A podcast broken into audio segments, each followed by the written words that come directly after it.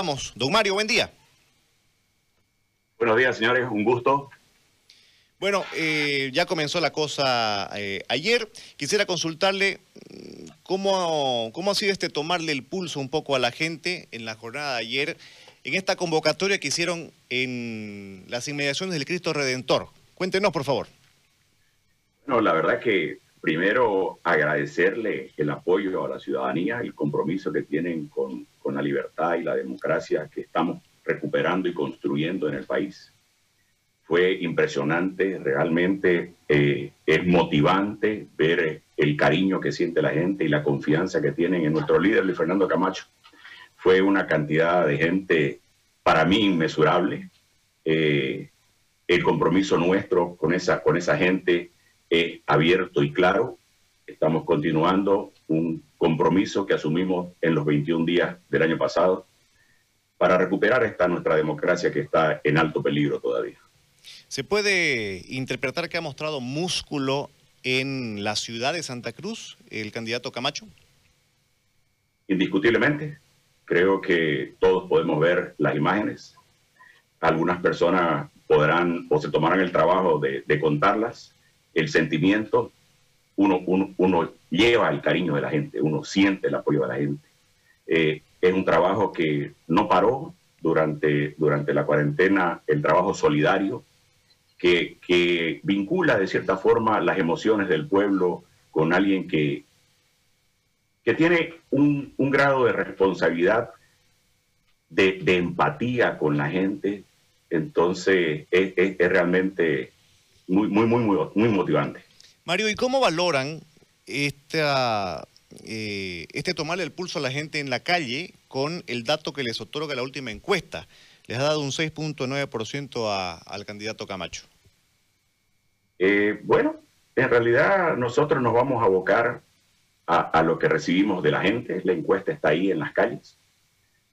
Eh, vamos, bueno, todos, todos sabemos de qué manera ha trabajado históricamente en los últimos 15 años la política nacional. Han tratado de guiarnos como, como borregos prácticamente, dándonos datos mentirosos, manipulando eh, el sentimiento y la esperanza de la gente. Creo que esas imágenes que está mostrando usted ahora son claras, son elocuentes. Si ahí eh, no está el pueblo, bueno, no sé dónde está.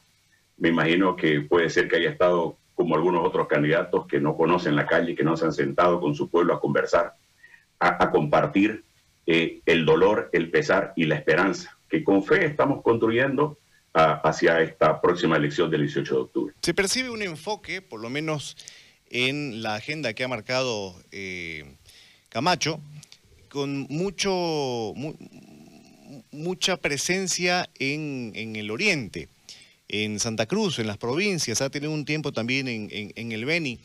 Eh, y no tanto así en los departamentos del, del, occidente. ¿Considera usted que podría ser una debilidad esto?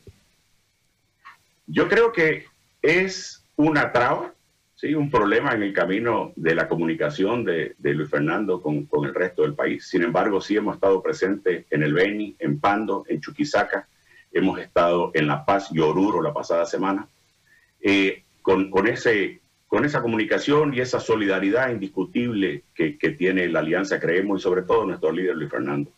Eh, nosotros hemos, hemos transmitido un mensaje de esperanza y un mensaje de compromiso que es lo que la Alianza y Luis Fernando pregona, cumple y de cierta forma clara también expresa con el acercamiento y la visita de, este hombro amigo que es Luis Fernando y la Alianza Creemos para sostener las esperanzas de, nuestro pueblo.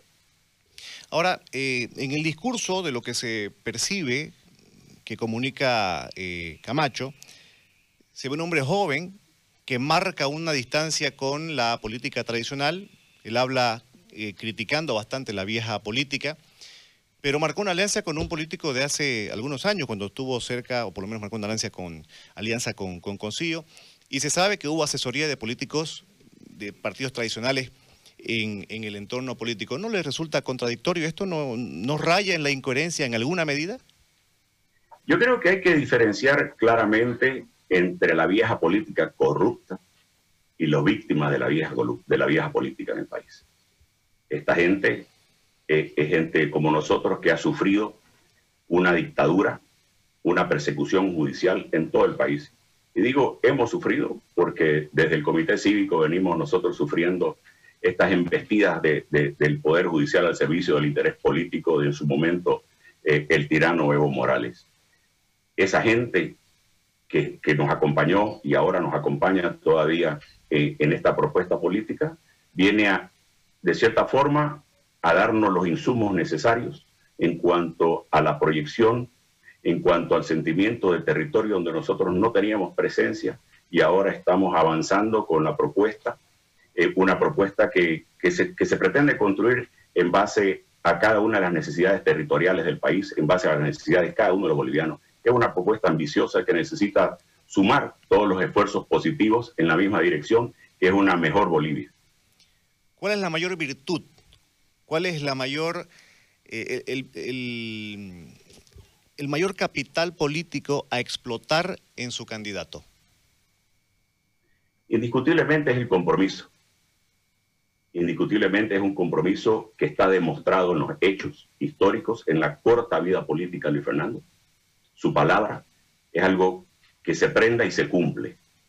Luis Fernando es una persona que tiene un corazón tremendo, que tiene una valentía muy grande y que yo, que lo he acompañado desde el Comité Cívico en la vicepresidencia, eh, he visto una, una solvencia como persona absoluta.